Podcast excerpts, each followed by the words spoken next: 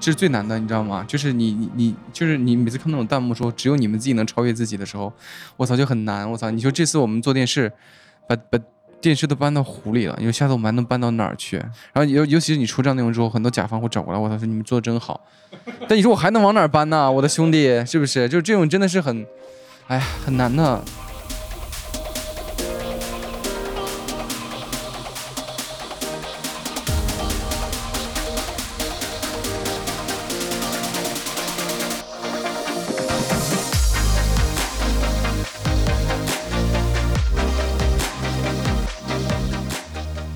各位少数派的听众朋友们，大家好！欢迎大家收听这期的会员专属节目 Precog Channel。Precog Channel 是我们专门为少数派会员定制的播客节目。我们每一期都会请一些非常好、非常有意思的嘉宾来和我们分享一些深度的观点。那这次我们请到了大家非常喜欢的 Mr. 厉害，厉害先跟大家打个招呼吧。嗯，大家好，我我感觉你是不是会在每一个嘉宾面前加一个大家非常喜欢的？呃，我我其实想很友好，一开始就想说这个事情，就是在我们少数派至少。我知道的编辑部内部是会经常提起先看的内容的，就是我们如果触及某一个产品，你们有做过，我们就会先讨论先，比如先看做过了，我们就不做了，或者是先看的标准是什么，然后我们再。OK OK 好，我还以为是那种 你们内部也会有人觉得是不是我们有安插在你们的眼线，你们想买什么我们就每次测什么，嗯，很有成就感。然后我们今天一起聊天的还有老麦，哎，大家好。嗯，我为什么他就没有大家都喜欢的老？因为他在无知节目里头已经被喜欢过了。OK，嗯，对，我们今天又是上门服务啊，上门服务，直接 直接跑到厉害的这个总部啊，来现场录音，来到了。天天看镜头里面的，先看是什么样的？对，我们正在镜头外边，反正没有镜头，我们为什么不说我们今天在迪拜塔上录这期节目呢？有道理？回头还得配音效嘛。我们直奔主题吧，就先来替也是我们的听众和观众问一个问题，就是大家其实一直很喜欢厉害，然后我们少数派内部有很多读者，包括我们自己刚才也说，都是之前比如爱否的观众或者厉害的个人的观众。那自从你离开了爱否之后，好像一直就是以先看这样一个身份跟大家见面的，就你很少提及自己的一些规划，包括你为什么要创立先看这样一个平台，能在这儿跟我们的听众解释一下吗？就为什么你这么执着于做评测这件事儿？你好像已经做很久了，但好像当你有一个机会做一点新的东西的时候，你还是回来了，还是做评测？嗯。其实，其实我说是为什么没有解释过这件事，或者没有跟大家去讲过这件事情，原因是因为起码得做成了再讲，对吧？你不能 就一般你是成功之后就才写自传嘛？怎么能你还没成就开始把自传写了，对吧？有点像老罗的那种，有点麻烦啊。然后另外一方面是说，为什么选择做评测？我是觉得，嗯，我们现在做的评测跟过去做的评测有点不太一样，还是基于很多品类的评测，就是我们发现。评测这种方式是用户能比较好的去了解产品，帮他做消费决策的一种内容。啊，以前是单品，呃，多一点，对吧？是是是，就是我们发现说，过去可能做手机评测，我们是做手机评测，就我可能是零九年开始就就就零九围绕着手机啊，围绕着那个时候智能手机崛起那那一波爱好者起来的。但你会发现，手机现在慢慢的变成了一种。就是刚需，就我们内部会，我我自己会有总结出一些小的点，就是越刚需东西，它可能它评测价值就越低。嗯，对，就比如大米 是有评测价值的，对吧？它。它显然不如你去评测一下音箱啊，评测下指纹锁呀这种买过来可能会吃亏的东西。对对对，那个评测价值高。对，所以手机现在其实你你要说服一个果粉去用华为是很难的事情。对你说服华为的手机用户去用其他品牌也很难。嗯，对对对，这这这已经不太是一个生态圈的绑定。需要对对对。然后我是觉得为什么做评测这件事情，是因为我觉得当下。我我也可以选择去做产品了，就去厂商啊，对吧？或者自己创立公司去做做小东西啊，哪怕是去开个饭店之类的。但是我会发现，现在市面上或者说中国即将成为一个呃制造业的大国和消费业的大国，那必然会崛起一些顶级消费的品牌，那就要与之相配的一些媒体要出来。嗯，那然后呢，另外一个就是说，从需求角度出发的话，我们认为就是呃，现在已经不是什么人民日益增长的物质文化需求跟落后的 生产力之间的这个 问题，熟的这段，而是说你你就是物质和选择太多，你该如何去挑选的问题会更更多一些。嗯，所以这个定位会影响就是你们的选题嘛？因为我有注意到你们好像做了很多这种生活化的选题。我们特别想把这件事包装成我们是深思熟虑之后的，但其实往往是团队基因跟一拍脑门子，我做这个。嗯就当你想做一件事情的时候，就是所有的事情都会，就是你看谁都像钉子，你知道吗？各种理由都成为 我们要去做它的理由了。对，就就就很对，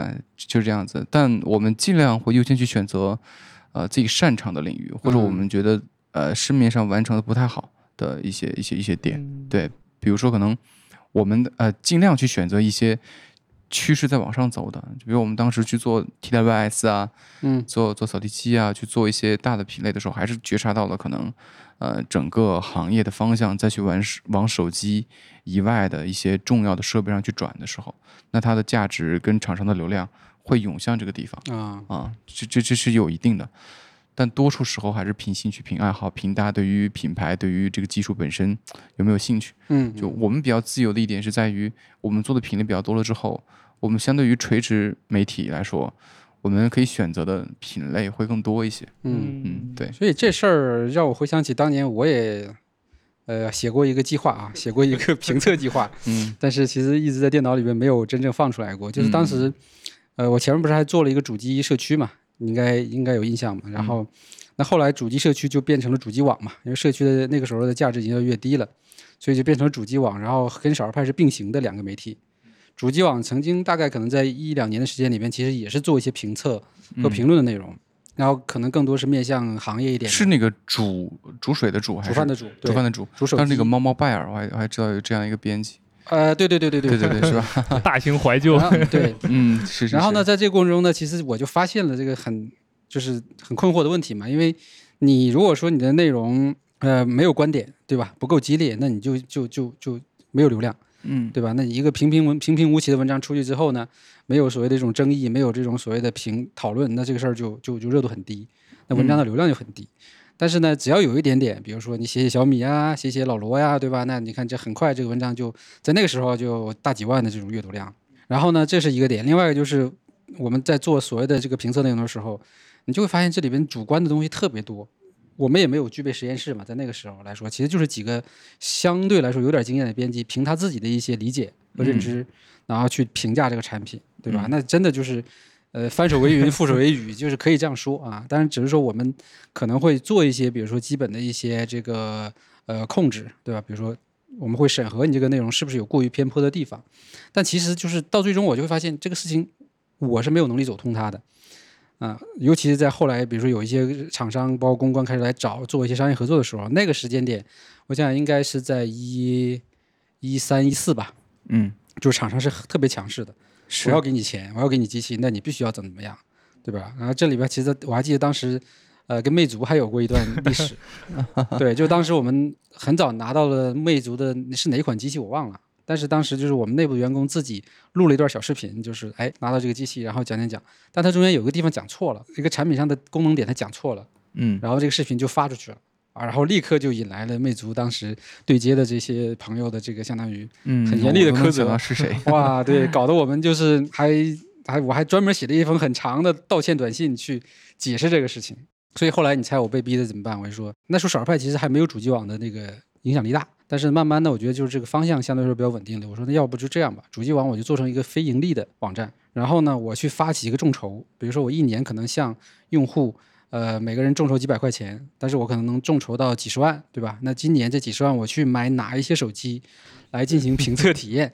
那嗯保证这个内容是不具备任何所谓的这种厂商干预，或者是这种可能有这种其他的这种影响的。你不会有一种困惑是说，嗯那几就是就是我一直会有一个付费内容的心理门槛。对作为一个内容创作者，就是我觉得我们的内容到底值不值得用户去花钱买？对呀、所以如我花了钱，我是不是要做到？玄学就来了。这个东西就是就是嗯 我只是写完这个框架之后，停留在脑子里之后，我就把它拍在那里了，因为啊我觉得这个东西的意义就不大，对，嗯意义就不大，因为我最终即使在这个相当于这个商业端不存在厂商干预，我也没法保证我的编辑能够足够的做到所所谓这种客观中立。对，其其实你你这一点就说了，就是大家老说这个恰饭的问题嘛，嗯，真的这件事儿跟恰它是两端的问题，一个是商业端，一个就是做内容这一端，对我两端我都控制不了。对都都控制不了，非常难。嗯，刚好，其实我们之前录音之前就在聊这个，呃，恰饭，包括评测这个 balance 怎么平衡的问题。那嗯厉害在你看来，就是做评测这件事儿，现在其实还挺危险的，就有点像走钢丝了。就你稍微一句话说的不对，观众或者是厂商都会给你压力。那现在先看，又是一个专门做评测的团队，这个 balance 你们怎么平衡呢？就是怎么真的要客观 呃独立第三方吗？还是说有其实其实我是觉得这里边就就就这件事情你，你你说它是评测的问题嘛？我觉得它也不是评测的问题，它可能是所有内容者在互联网上做传播时都要去考虑的一个点，嗯，就你如何保证你犯错的时候，就是它是合理的，嗯对吧？？或者说，就就里边一定有个原则，可能就是一个透明，就是你告诉大家我是无意在这件事情上去搞事情去去搞事情的，嗯对，对吧之前其实有几次类似的事情嘛，我对对对，们大概也都关注就是整个的过程。因为你会发现，就说，因为我们说评测，我们是是是是去做一个测试，有客观测试，有主观测试。嗯，就我们不会傻到去在客观测试上去造假，嗯除非我们菜，嗯 就我们测错了，那这 这件事情是有可能的。对对对而且你真的你就发现，就是就科学本身就是一件充满不确定的嗯事情它是，个动态的，你可能要重复很多次才能得到一个呃结果，就尤其是做医疗的，你会发现它是那个置信率是多少啊之类等等，嗯会有类似这样的词汇出现。对，因为你会发现差异的存在还是蛮大的。呃，我一直也跟编辑们讲，就是就是我我既在完全不收钱的媒体待过，也在收钱的媒体待过，也自己做了一家媒体，然后也也在厂商给媒体过钱。嗯，就我会发现说，做全了你的。对，就是就是有有有的编辑会这样子，他说反正我没收钱，所以我说的是对的。就理直气壮，嗯，但这件事情你刚才也提到了，不可能。嗯对对对，这这是你你你怎么可能全知全能呢没？错没错，对吧？那请问一下，钱可能是不是这里边呃影响结果的因素影响结果的因素呢？绝对我觉得呃得分阶段来说，可能现在真的甲方还是比较包容的，不至于我们说错之后像老麦你当时一样去写封信道歉，那倒不至于是吧？现在可能直接激励去好了，不至于不至于，这还好还好，因为你犯错，你会发现犯错是一件很正常的事情，因为整个媒体其实是厂商的信息的收集和再分发嘛。对对对对，所以你一定会有一个，就你哪怕比喻本身也是一种失真，嗯，对不对嗯所以这这是一件很难控制的事情。然后你收钱呢，你就一定说了就是很假嘛，呃，很错嘛？其实也不是啊。对就比如说，就我们说，呃，就写影评，对不对？嗯我经常拿那个例子去举，就是我们也不会去找那种《小时代》去做影评，就《小时代》你给我钱是让他说他好，这件事情不可能，嗯对吧？我还不如直接说哇。吴亦凡长得帅，或者谁谁长得帅就就 OK 了，但但是你说你当你碰到上《余德水》这样的片子的时候，对吧？他他就是最好的时候，你给他一个相对公允的评价，其实以是是没有太大问题的，对。但是里边很重要的一点，就在我我们自己有个界限，得有个界限，得有个边界。那在哪里？就说我们认为我们出第一时间的那种开箱跟上手，告诉用户的产品信息，嗯，不做过多的这种评价，呃评价，对我觉得是合理的。你不要提一定谁好谁坏，你告诉他他本身的优点就好了。对对，对，但如果你一定要是横屏，你一定要对比的话，你告诉消费者买哪个的时候，哎，这件事情可能就涉及到一个道德问题了。对，但它没有到法律层面，它是个道德问题。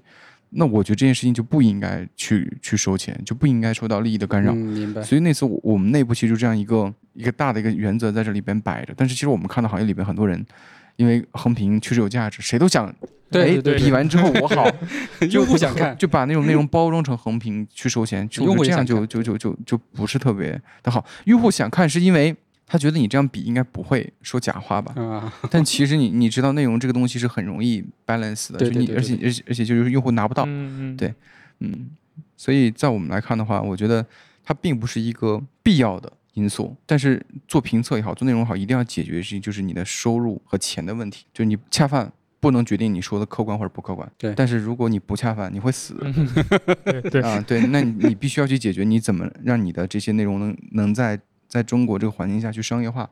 那其实这是我觉得现在当下做评测也好，做内容也好，你你很难的事儿。你又要做透明，又要去解决一些的商业跟道德上的问题，这是很难的。好就好在现在用户对这于这件事情变得宽容起来了。可能也是因为我们的用户成长了吧，被社会教育了。这很很，所以这个事儿，其实我们后来在去界定内容的时候，其实少儿派就相当于把评测这件事情就基本上隔离出去了，因为我们觉得我们本身我们自己的编辑不是这个各个领域的这种比较专业的，比如说做测试啊或者做分析的人。另外一个作者群里边，他们大多也是以自己的主观的使用经验，嗯或者是一个场景，对吧，作为他的这个内容切入点。所以其实我们基本就是会会不用测评，也不用评测这两个词，对我们更多就是体验。嗯，对吧？那基于这个人的体验，那适不适合用户你呢？那你自己要有一个基本的这个其实我是觉得可能就是这里面区别就在于它的参考性呃可能不太一样。嗯对对，就是有可能我觉得我看你的，OK，我看你分享这个你觉得好，我再看几个其他家的呗，对吧？看看各家的对于这件事儿的一个评价，我自己形成个印象，我自己再去体验一下。对，那可能评测就是我觉得应该，它是一个更直接的信率比较高的事情，就是他尽可能要做到让大家去做信任更，普适一点。对对对，对更工具化一点。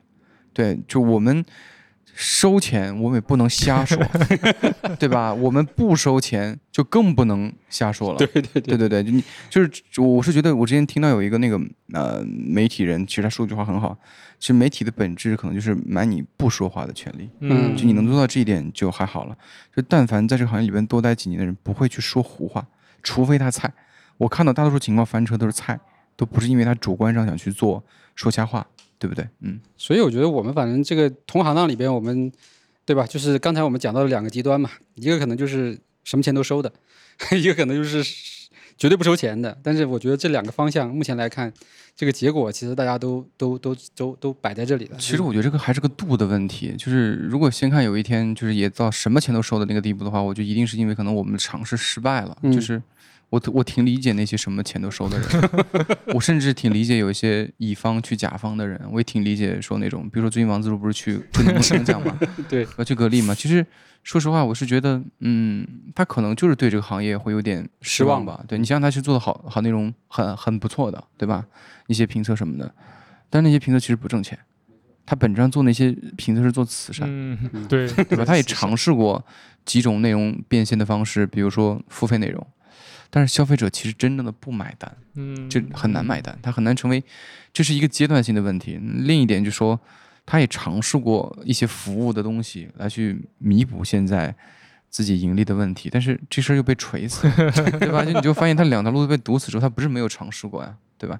但但可能是我我觉得有的时候你做内容这件事情，或者你做一件事情，还是要看周期的，还是要看当下环境允不允许这件事情去做。对，就可能有的时候并不是因为我们比前辈做的好了，做的做的更牛逼了，更有天赋了，可可可能仅仅是因为一些时间社会段的问题世世俗这些风情的变化，导致某种商业模式的道德风险没有了。我现在反正觉得，就是现在肯定是已经进入到一个第二个阶段了嘛。比如说，我们可以这样分嘛。第一个阶段其实就是，呃，以广告为主的，就大家可能对于内容的要求或者说这种理解都是属于比较比较浅的。嗯，那那个时候我觉得也是属于这个科技媒体也好啊，或者评测媒体，就是呃这个爆发期，对吧？嗯就是可能每个人出出来一个人都可以做一个号一个媒体自媒体，对，然后内容也非常混乱，甚至于说今你家我家两个结果，然后互相吵起来的都是常见常常常常事儿。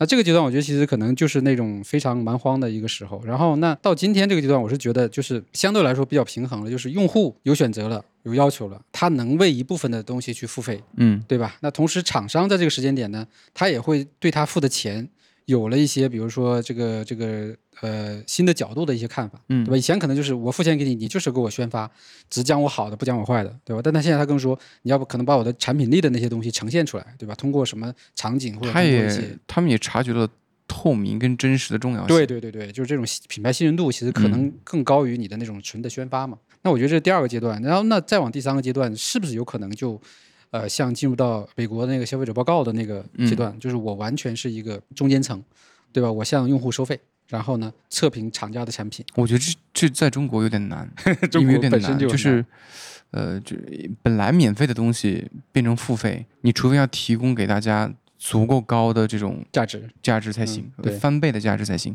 你才能替代。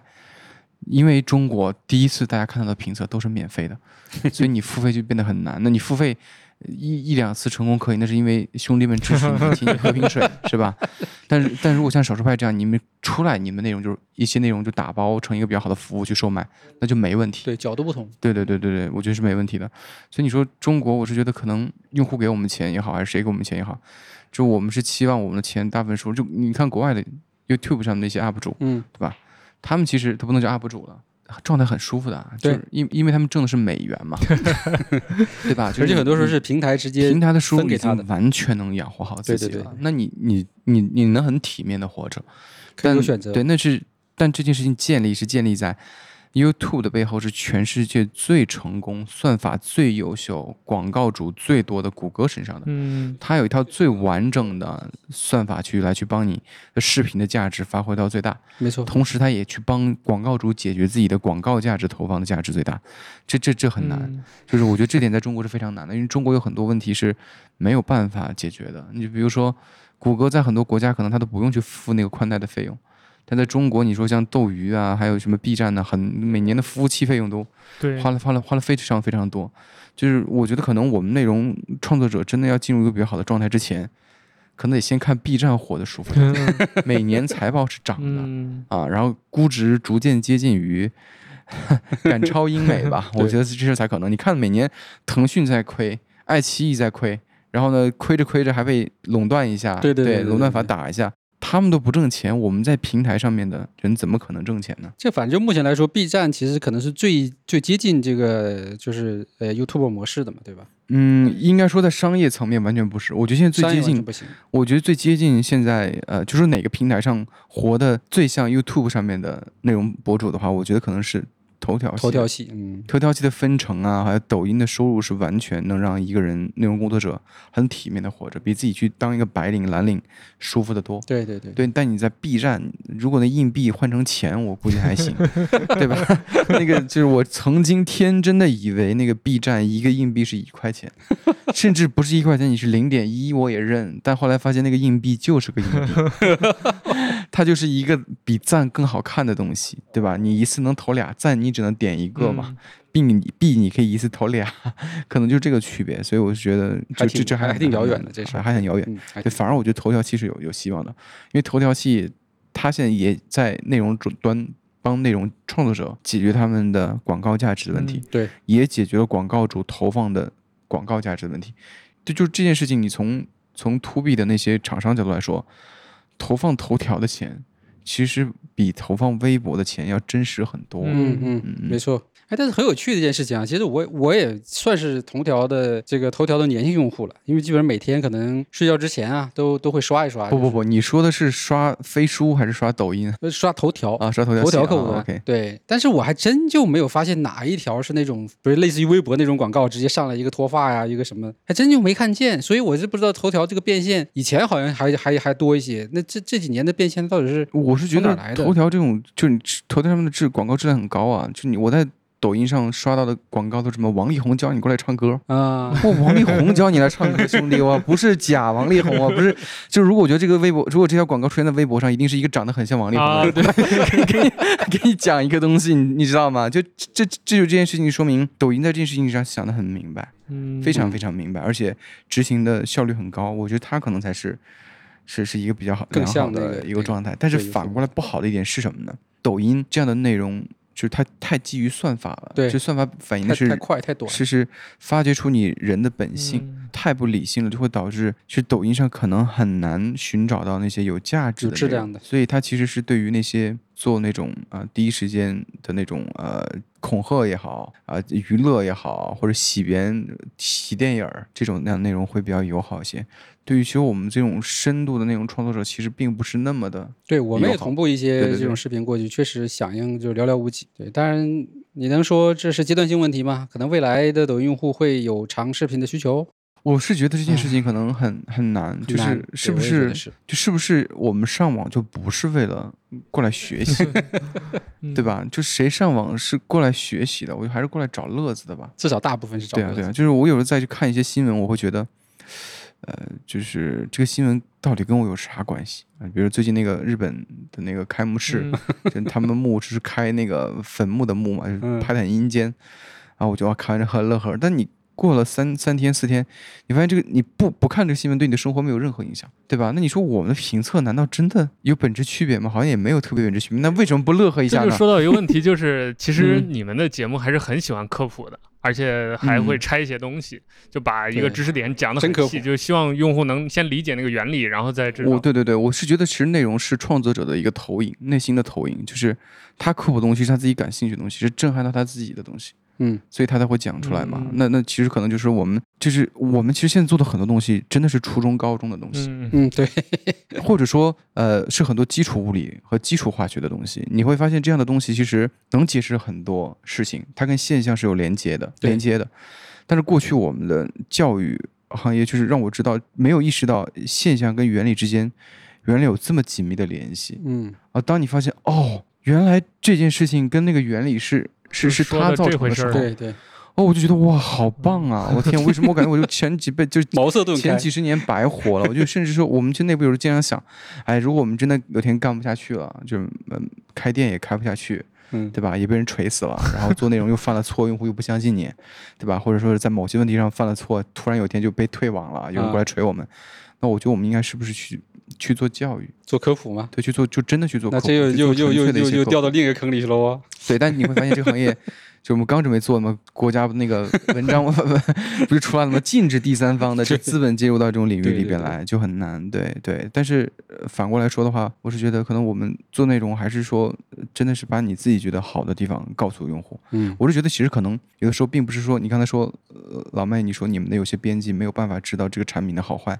他可能他用的多了，他就一定知道好坏。嗯，就是你你像我们去，比如我们现在坐这这几把椅子，这些椅子可能你体体验一把你觉得还行，你体验两把你一定知道两把椅子哪个好，嗯哪儿好哪儿坏了。对。但其实我们有时候解决问题是，当来了三十把椅子的时候，你怎么去建立起一个评价体系？因为人就懵逼了。你说我们这边 有一个很简单的例子，就是你你屁股让我们一个人去坐这把椅子，你做麻坐三分钟，坐五分钟 可以，你坐三十把椅子，你屁股都不是你的了。嗯对，你就已经感受不到什么东西了。就是我们可能在这花了很多精力，但其实有的时候你会发现，答案其实非常简单。就可能这把椅子就比那椅子好很多，但是你为了理性的告诉大家。你要去花很多的手段去测试它，那反映在数据上。因为这可能是我们自己的一个调性。我也有一天想把这椅子推上，我跟你说，兄弟们就买这个，姐妹们就买这个，买这个，给我给我买，好吧？然后呢，对吧？我也想这样，但你会发现有点难，我天！但我希望有一天我也可以这样，真的，就兄弟们买，对吧？姐妹们买这个，那你们现在怎么考虑自己的商业模式呢？其实就是解决，就第一步，你先先活下来，先活，就先不不是先活下来，先把你的内容流程跑顺，嗯，就证明这件事情能获得流量或者商业上的价值，这是第一步，就是对吧？你你得证明你能成为头部或者有成为头部的潜力，你确实在解决消费者的一些问题，这是第一。第二就是，就这个需求是存在的，嗯，对，嗯然后，不是说我们做一个片子出来，大家是为了看我，嗯或者是看看好玩的，那这件事情可能就不太对了。对，然后第二件事情就是我们现在要再要解决我们自己的那个商业化的问题，就是还是回归到这个点，就是你你做横屏不挣钱，嗯嗯，你做商单挣钱，对吧？你可以跟团队们说，兄弟们，咱们做一个商单。做个横屏，做个商单，做个横屏，但你实际执行中你会发现，只有商单能按时出来，横屏永远不能按时出来，对吧？因为商单嘛，你会有压力，有要对，有有有有 deadline，有有甲方催着你，然后没有的话，你下顿饭饭都没得吃，对吧？但是横屏，就做给自己你。不是说大家不努力，你会觉得，哎呀，我了解完这里，还有一个新的东西还有又出来一个坑，对吧？你 你了解完屁股这儿的有有有什么骶骨，有什么就是呃就是腰椎、胸椎，你发现其他，哎呦，这好像是个材料学的东西，你要不要了解呢？就最后之后，你发现这个无底洞就是那个认知曲线嘛。对，其实我们有的时候做完评测都是出于什么呢？哇，好像很简单，哇，完了，废了，废了，废了，这根本自己根本就不懂，然后稍微感觉有点明白了，然后再来个点时间，对对，就是这样的一个状态里面，就我往往是一个嘀嘀咕起来一点点，把片儿发了，哎，一发发现好像自己懂得还挺多的，嗯 就是你会经历到很明显，就是一刚一进，哇，这个厂商真的是不懂做产品，我出这个视频我要教他做产品，然后后来发现好像他好像有他的道理，对吧？后来后来再做一段时间，发现哎，他就是没道理，他其实这块就是没想清楚，对，就慢慢在这种地方去来回纠结，来回去纠结。对，但你做做商单就不会这样子，所以我可能我们要去解决就是。商单能持续产出高频的产出，是因为它商业逻辑是已经被反复证明了，没有嗯变过，大家都是这么做的。但是其实横屏的商业模式没有跑清楚。对对，就我们怎么解决你靠着自己的心力花了那么多代价挤出来的挤出来的内容，产生价值消费者产生价值。所以我们可能把这方面去往服务方面去做吧。对对对，就是只能这样。有 to B 的部分，也有 to C 的部分，但相对来说会有各自的线条。对对对，就就有的时候你会发现，就是我们现在设设想，就是说，如果我们评测能帮消费者解决问题，那我们能帮你去把争取更便宜的价格，而且我们真的去组建一个高质量的线上的苹果的一个天才吧，嗯，去嗯帮消费者解决他们选购前的问题，收集他们选购的问题，其实也能指导我们自己更好的了解消费者到底要什么，他对什么事儿好奇，对吧？可能我讲了半天，他其实在在意的是哪把椅子好看。对，就这个其实对我们自己纠正自己的敏感度也很重要。这条路其实还挺长的，因为我们当时其实 也是一样的思路嘛，就是想着 to B 的部分，那我们有自己的一些原则标准，对吧？筛选我们觉得 OK 的品牌去做这种呃内容合作，对吧？那 to C 的部分到底该找什么切入点？其实就是也是想了很久啊。后来其实是刚好基于我们原来做应用、做工具这个这个线条延展出来说，对于这种叫技能的一种需求，嗯。对吧？然后才有了整个付费内容的一个体系嘛。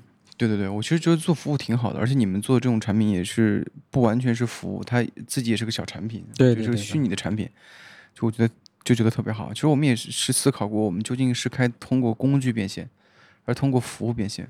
从资本角度来说的话，没有人愿意去买服务的模式的去，呃，很复杂很不确定性需要堆人嘛，服务是人提供的嘛，你堆人就涉及到管理问题。对吧？那你就是美团的估值就不高嘛，一样的道理。对，但是腾讯的估值就高嘛，对不对？但是我们想要不要去做工具？但是规律的铁锤就来了，我们发现好像好像工具这件事不挣钱。你比如说我们现在用的什么工具都百度地图、嗯高德地图，这不挣钱的。是就是我我跟投资人说我要做工具，我通过工具挣钱，可能就发现工具没有挣钱的兄弟，这工具可能就是一个它就是一个，就是你用完就走，是做一个流量沉淀的东西的东西，所以可能真的很难。就是包括媒体的估值也不高，对对，其实这也是一个没有办法做的事情。所以我们是选择了一条不那么舒服、不那么顺的路。哎，但没办法呀、实际上你自己的相当于兴趣爱好就在这个点位，并且也一路走了这么远，所以我觉得还是有机会吧。因为嗯，就像刚才我们讲到的一些市场的变化，对吧？然后用户的变化，然后再加上就是我们现在会发现，就是我刚才就没讲到的一点，就是其实在整个的这个叫做产品的这个行业也在变化嘛。因为嗯、呃你可比如说五年前我们拿到的一些产品都是很粗糙的，或者有些东西本身它的出发点就是有问题的。嗯，哎，对，这点很重要，就是你会发现那个时候小时代多，驴得水少，对现在驴得水多，对对所以这点我觉得就这这也很重要。就很重要。这个整个的相当于产业链都起来了之后，那这些品牌其实更需要像我们这样的，就是有一些原则、有一些坚守的媒体去替他们发声，对吧？会呈现它的产品价值，对吧？那这个时候大家其实合作就会特别的紧密，甚至于说，它不再是那种甲乙方的感觉，更像是大家是在。呃，一一条路线上去去开拓一个产品我们做的很多产品都是，大家可能就是哪怕开箱，我们也会经过非常严格的筛选。就是可能很多厂商说我我觉得我们这个产品特别好，过来给我们看一看，我们发现我们真的很好，对嗯真的很好。但但有的时候我们会告诉大家这是一个付费的项目，对吧？但我们数据都都是真的，但是用户还是觉得哎呀，这大家明白啊，这是先睹为快啊，这 不用在意。就我们觉得也很伤心，因为这个产品真的挺好的，是是真的真真的非常好，就好到好到。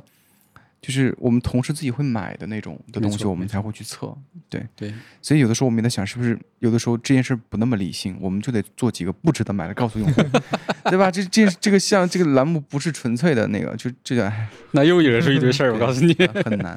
嗯嗯，对我们还好，我们在这个事情上就是当时定立的就是说，呃，只要商业内容嘛，都在那个文章上面标那个广告角标嘛。对，这是一种我觉得对用户来说也比较尊重的方式。对，一开始的时候，其实有些人还挺敏感的。我们经常会在这种文章下边，呃，会发现就是用户啊、写一个这个什么广告啊什么的。对，现在其实已经已经没有了，大家都比较正常的去接受这个事情。嗯啊，而且我们包括编辑内部其实也有这样的一个过程。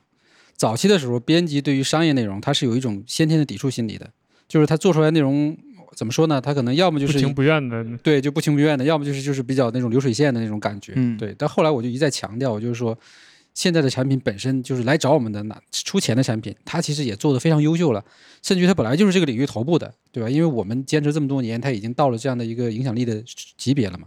所以你不能还就是因为说人家在付钱给你推广，你就产生一种哦，你这个东西可能卖不出去，要靠我来再给你去追编瞎话去去去，这可能真是一个阶段的，就是我们可能真的享受到了一个比较好的宽松的。所以后来慢慢的就是你做出一些它既是商业化内容，但是同时也让用户竖大拇指，然后它的传播、它的数据也非常好的这种案例之后，哎，大家才开始改变这种意识。对对对，我觉得这个是可以做到的。嗯，那其实我还有一个问题想问啊，这个是替用户问的，就是我们看了这么多测评，包括测评这个行业也这么多年了，这件事儿本身对于用户真的有价值吗？就是比如我要买一个东西，测评真的能给我带来有用的讯息吗？你们有站在测评者的角度想过这个问题吗？嗯，我们也会自我怀疑，但 但但其实会发现它还是挺有意义的，因为我们从数据来看的话。我们弹幕里边经常出现的时候就买了它，嗯，我们也会看到我们微信后台，就是我们 B 站现在一百多万粉丝，但是来我们微信买东西、关注我们公众账号的人已经有五十五六十万了啊，他们都是对他们都是来这买东西的，所以其实这个这个量是超出我们自己预期的，对，但这跟品类也有关系，对，就是可能，呃，我们做很多领域有的时候是自己就遇到了问题，就我们也期望就说。怎么没有一个人像我们那样去帮我们解决这样的问题？你就选显示器，选电视，对吧？自己掉坑里。对啊，就真的是一个选购很难的问题。就这件事情，应该的，它的链条应该被缩短。现在你去挑一个，呃，你不熟悉的鞋，就比如说最近鸿星尔克 不是火了嘛，对吧？紧跟热点，它它奇谈就有一点零、二点零跟 Pro。那请问买哪双？去哪儿买？对吧？我当时就准备在那个抖音那儿下个单，然后我就去，幸亏去淘宝看了一眼，发现淘宝便宜四十，对吧？然后在抖音上写的就是一个宠粉价，对吧？那你说在淘宝那叫什么价？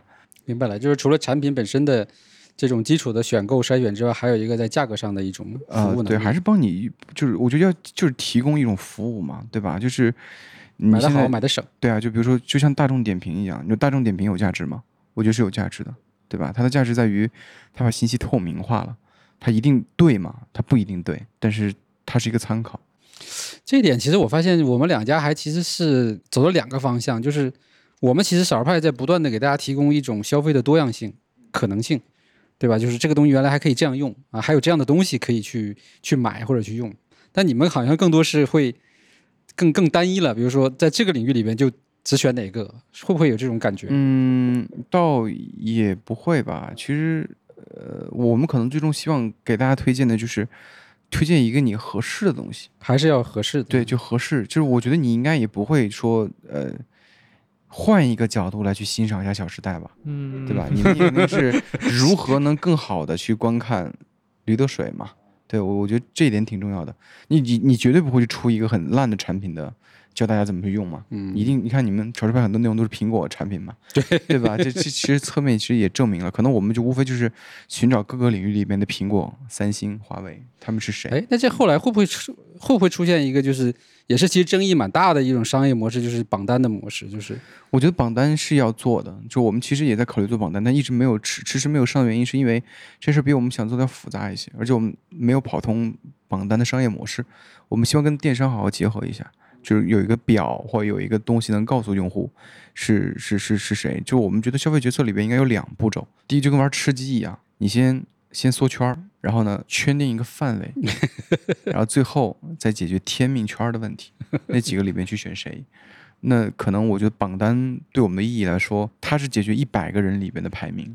对，可能我们希望更多解决的是天命圈选谁的问题。对对对，这两个逻辑有点不太一样。而且现在，嗯，你说真的去看那个榜单的人多吗？我觉得不那么的多。但它其实现在是一种让你能快速的了解。你该买谁的一种形式？我昨天在看新出的那个摄像头的那期。然后我就我当时看的时候就在想，因为你在节目里头很笃定的说了萤石很多项评测都是它是第一，而且是赢得很领先。我当时就在想，这肯定会有争议的，因为大家肯定会怀疑你收钱或者什么，因为你在反复的 说一个产品好嘛。按照惯性思维是肯定大家会这么说，但是我发现评论区还有弹幕区好像还挺和谐的，甚至有人还在帮你补充一些讯息。你觉得这种信任或者包括你敢于冒这种风险，很笃定的赞美一个产品？你当初没有想过，就是它会有风险或者后果？后果？其实我是觉得，这在早期在手机里边评测的时候，我们会经常考虑，是不是哎有点夸过了，兄弟，这是不是有点不太好，对吧？你要考虑到用户的粉丝，考虑到用户的心态，这件事情它是一个多大风险的事情，你要拿多少笔墨去渲染它，去铺垫它。其实，在真正其他领域里面的时候，我觉得少了很多品牌的拥簇和所谓的这种阵营跟没有那么割裂预设立场之后，大家是愿意接受一些事情的。而且我们再去做的时候，就是可能你看到的测试是那个样子，它背后可能有一百张照片，我们随时甩给你。就之前我们还发生过一件那个索尼啊的事情，对对对，就那件事情，我们后来直接买了一台电视，发现它就是八点零跟九点零亮度不一样。嗯嗯，我们内部很气，你知道吗？就还好这是一个付费内容，你知道吗？后来跟跟他们沟通完了，他说啊，兄弟低调处理，低调处理。就我说你们怎么能这么的？就这件事情，就你知道我们当时，我们当时测那个数据之后，就我们当时确实也不是很懂仪器，也也去摸索，但我们测的所有亮度都跟国外的媒体是对过的。嗯，我们怎么可能会会去作假这种数据呢？对，没有对对必要，你知道吗？搬起石头砸自己的，就没有人这么蠢。但是发生了，我们就觉得我靠，怎么怎么可能，对吧？然后发现测出来真是，然后我们一点点回去找，我们好像还有个同事发现，哎，真的是 UI 不一样，回去找。然后呢？但是你你告诉用户之后，用户还会说：“哎呀，你那你当初为什么不升级固件呢？” 就 就是你会发现，其实他说的也合理，但是真是当时我们我们就发现，我怎么会想到它更新个固件，它量都能涨呢？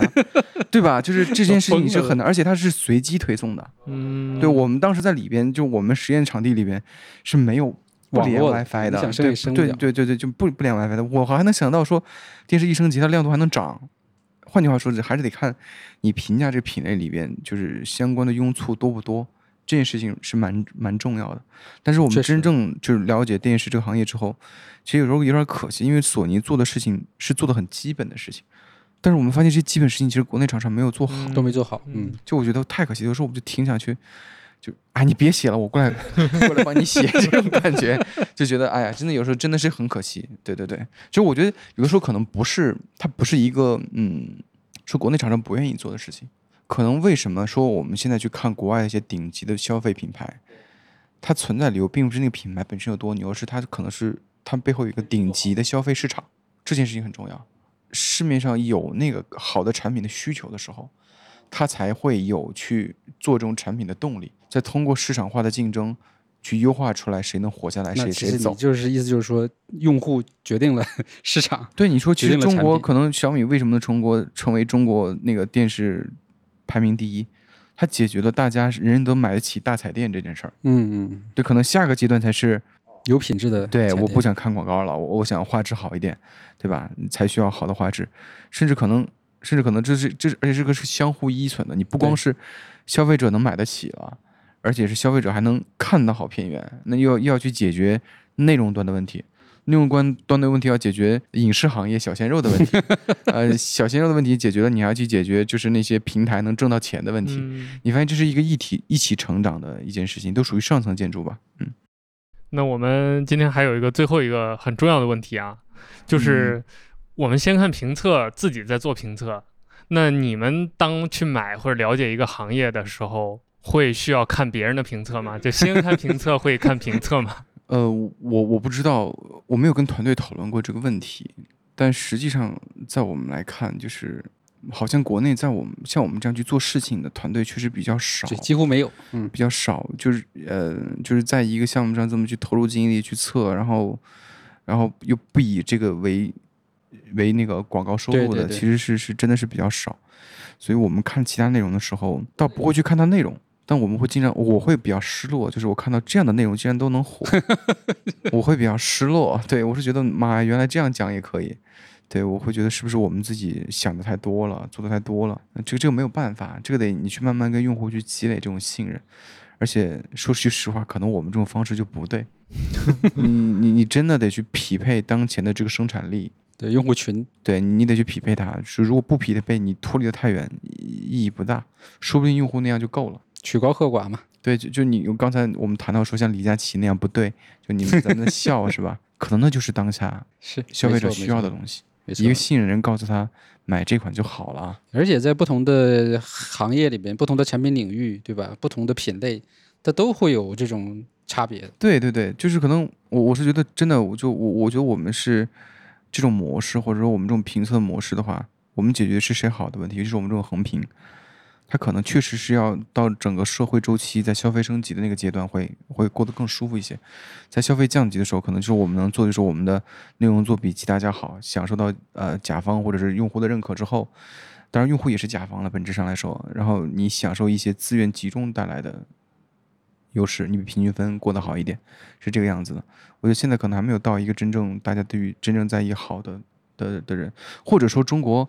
其实已经有很多在意好的人了，少数。但我们怎么能找到那些人？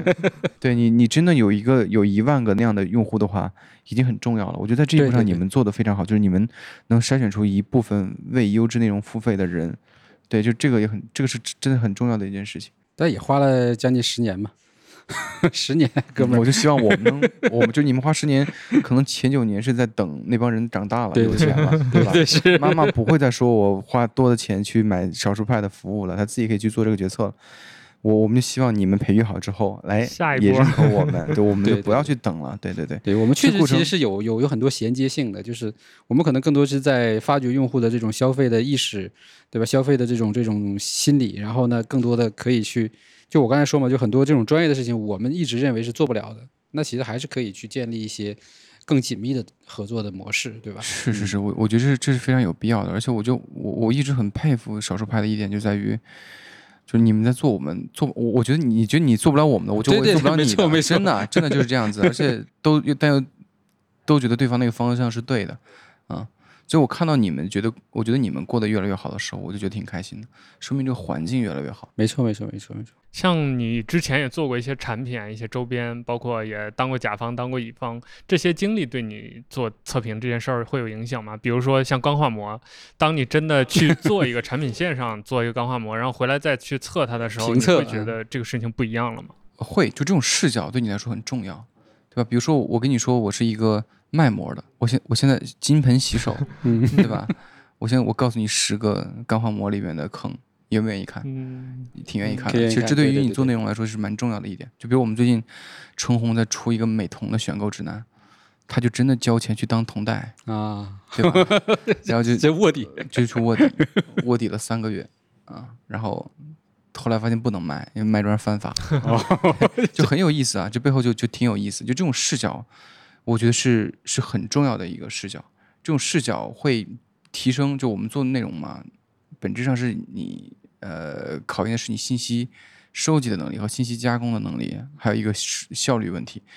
那你会发现视角能帮助你在信息收集方面、加工方面是有帮助的。嗯，对我我我我我也不知道为什么，可能我不知道是因为我有这些视角，所以可能我会比其他团队里的人可能去思考内容的时候可能会更快一些。更快的找到那个那个点，就可能这也是视角带来的一个对，我觉得这个肯定是。但我觉得我也算是一个逆逆趋势的人，因为一般都是乙方去甲方，很少像甲方来乙方的。对对对，嗯，所以说先看也是少数派嘛。我特别喜欢你的名字，哎呀，我我囊括 一切。就每次我就是因为呃。你做一家公司，你就要去注册 logo，去做品牌。我每次都说，我少数派这个名字取得真好，对，真的很好。起步时候并不是那么容易的，这都是需要过程。那我们今天差不多刚好聊了一个小时，我们来总结一下吧。老麦还有什么想补充的吗？呃，补充的，我觉得就是，其实我前面也就基本都在处于总结状态嘛。我觉得就是行业在变好，产品在变好，然后我们的媒体其实也在变好，对吧？所以我对呃用户也在变好。所以我对未来其实还是比较充充满信心的吧。然后，呃，将来还是希望就是我们建立了好影响力、建立好内容的这个能力之后，能够更多的介入到产业链里面去，对吧？不管是参与产品的创造，还是帮助他们去创造，对吧？去做这些事情，我觉得未来，呃，小儿派也好和先看也好，我觉得我们都是可能在这种链条里面去深入进去的。对，嗯，这个其实就会让这个事情更有意思，而不仅限于停留在内容。这个层面，或者停留在流量的层面，或者停留在营销的层面，对吧？比如说我们刚刚去了一家这个相当于这个产品设计公司，对吧？那去跟他打造那个复古的 iMac 这四那个充电 座，对，那其实这就是一个我觉得就很好的一件一个一个发展的一个趋势，他们也很很愿意。那我们到时候就可以整合很多，就是我之前跟厉害在讲的，我们可能那个线下的一个理想国的那个空间，对吧？那个状态，对吧？我觉得这就是我下阶段的目标。是因为有前面十年的这个积累，才有这样的基础，坚持住，我觉得就没问题。那厉害也。谈谈你心中对自己对先看的一些未来的设想吧，包括你有没有想跟你的观众说的话，也可以在我们节目里说一说。其实我们做这事儿不一定是对的，就是我们经常会 会这样去在质疑中去反思这件事情，就是这样需要消费者真的需要花十几分钟来去得到一个结果吗？我觉得说可能不需要。然后另外一个就是说，呃，用户真的是在看评测还是在看科普？嗯，其实我们也会陷入到这种这种纠结里边来。唉，就是我觉得被误解是表达者的一个宿命是吧？嗯但是要继续表达是表达 表达者的一个一个习惯，他就要不断的去去表达。我觉得这件事儿蛮重要的。我只能说，嗯，我觉得我们做出好内容，并不能证明先看怎么样。我觉得还是必须保证这种模式能走通，能走通才行对。，我觉得也是，对对对确实是这样。就现在我们还不那么着急结婚、生孩子、买房，对吧？然后政府也在帮我们解决这种问题，还是挺希望多去尝试尝试的。就如果有一天实在不行了，可能那这事儿就别做了，或者说做的稍微好一点，挑一挑，对对，别那么着急。对对对对。但我觉得现在其实是是是还是有希望的，去值得去试一试。万一其实现在这已经到春天了呢？嗯，就是冬天的前，但一定要苟住，这个过程真的 不要不要太着急。没错，对吧？不要太着急，就真的你你要苟住，就保证你能活到那一天，然后慢慢去试。然后这个过程中的话，就说我觉得怎么说呢，就是大家多投币点赞呗，支持一下呗，那还能还能怎么样？对对对，嗯，当你看到比如弹幕里和评论里大部分都是在说先看做得好，甚至比别人都好的时候，你会紧张，甚至会害怕这种评论出现吗？我会觉得我有点欣慰，呃有因因为。嗯，像很多复杂的事情，不是你一个人能实现的，是很很多团队去实现的。就是我们觉得可能这样做，确实是能打动一些人，确实可能是这个方向是对的。但我们最怕的就是，是不是只有这些人觉得还不错，嗯所以他发了弹幕对对对？对，确实这个你自己就尤其作为创业者，你一定要想得很清楚。我们都有经历过这个过程。对对，就真的要想得很清楚，就是对于你的谩骂、对你的不解、对你的赞赏，它背后的逻辑到底对不对？然后是不是你要在这里面下足够多的精力？群什么对对对对对对，这件事情是真的是，我觉得从内容创作者到一个创业者之间最大的一个对，转变。完全不一样的。对对对，不一样的感觉你会很会会理性一点。其实我做这期节目有一个私心，就是我是厉害超长时间粉丝，就是从魅族那个时候，就你自己在单干的时候，就就在看节目，然后一直到今天。嗯感谢所以感谢。我觉得你在节目里呈现的状态和我想象的还是有不一样的。就是今天我听嗯到你更多的都是担忧、反思、忧虑，包括对未来的一些，就是你很多时候都在否定。可能现在的一些状况，但我看到的你在镜头里都是积极的，永远都是我对产品的热爱，对测评的热爱，对。这个反差还是挺让我觉得就是真实的厉害，给我更多的一些震撼和感动的地方。我觉得他在镜头里是一个做内容的人，嗯，他在现实中是一个创业的人，对这就 是其实其实我觉得有区别，区别在于你在视频里边是讲别人啊，对。但但现在是评测我们自己，那你其实就要去想清楚这件事儿对不对了。对，就我觉得可能跟我们这个团队处在的一个环节可能也有关系。可能我现在是七年前的老麦和八年前的老麦，对对对，这这这是有有区别的。OK，那我们今天就节目收个尾吧，还是谢谢厉害来百忙之中抽了一个小时。哎，没有没有没有没有，，我觉得我就是挺想聊聊，帮我自己梳理一下逻辑。我评测完发现自己好像现在缺点还蛮多的。对，以前你很少会一起去思考这些事儿。是嗯也是一个交流和反思的过程。对，嗯所以我们也希望通过这样一期节目，让我们听众能了解到这样一个团队背后。包括像厉害这样的人在思考什么，就包括大家其实天天在看评测呢，评测人到底是怎么看评测，怎么想评测这件事儿的。相当于一期幕后吧。希望给大家提供一个视角吧。对，这个蛮重要的。对嗯所以以后有机会，我们还是希望跟厉害有各种各样的交流合作。好的，没问题，没问题。也希望我们听众朋友们，如果你对于厉害有想说的话，可以留言；包括对整个这个评测行业有什么看法，也可以跟我们留言，跟我们都聊一聊。那再次感谢我们听众朋友们收听这期节目，我们就录到这里，好谢，谢大家，拜拜。拜拜。拜拜。Everything feels so right. The trees grow backwards and the rain falls upside down. I hate to see her cry, but I have to say goodbye. And maybe you come visit me on Earth.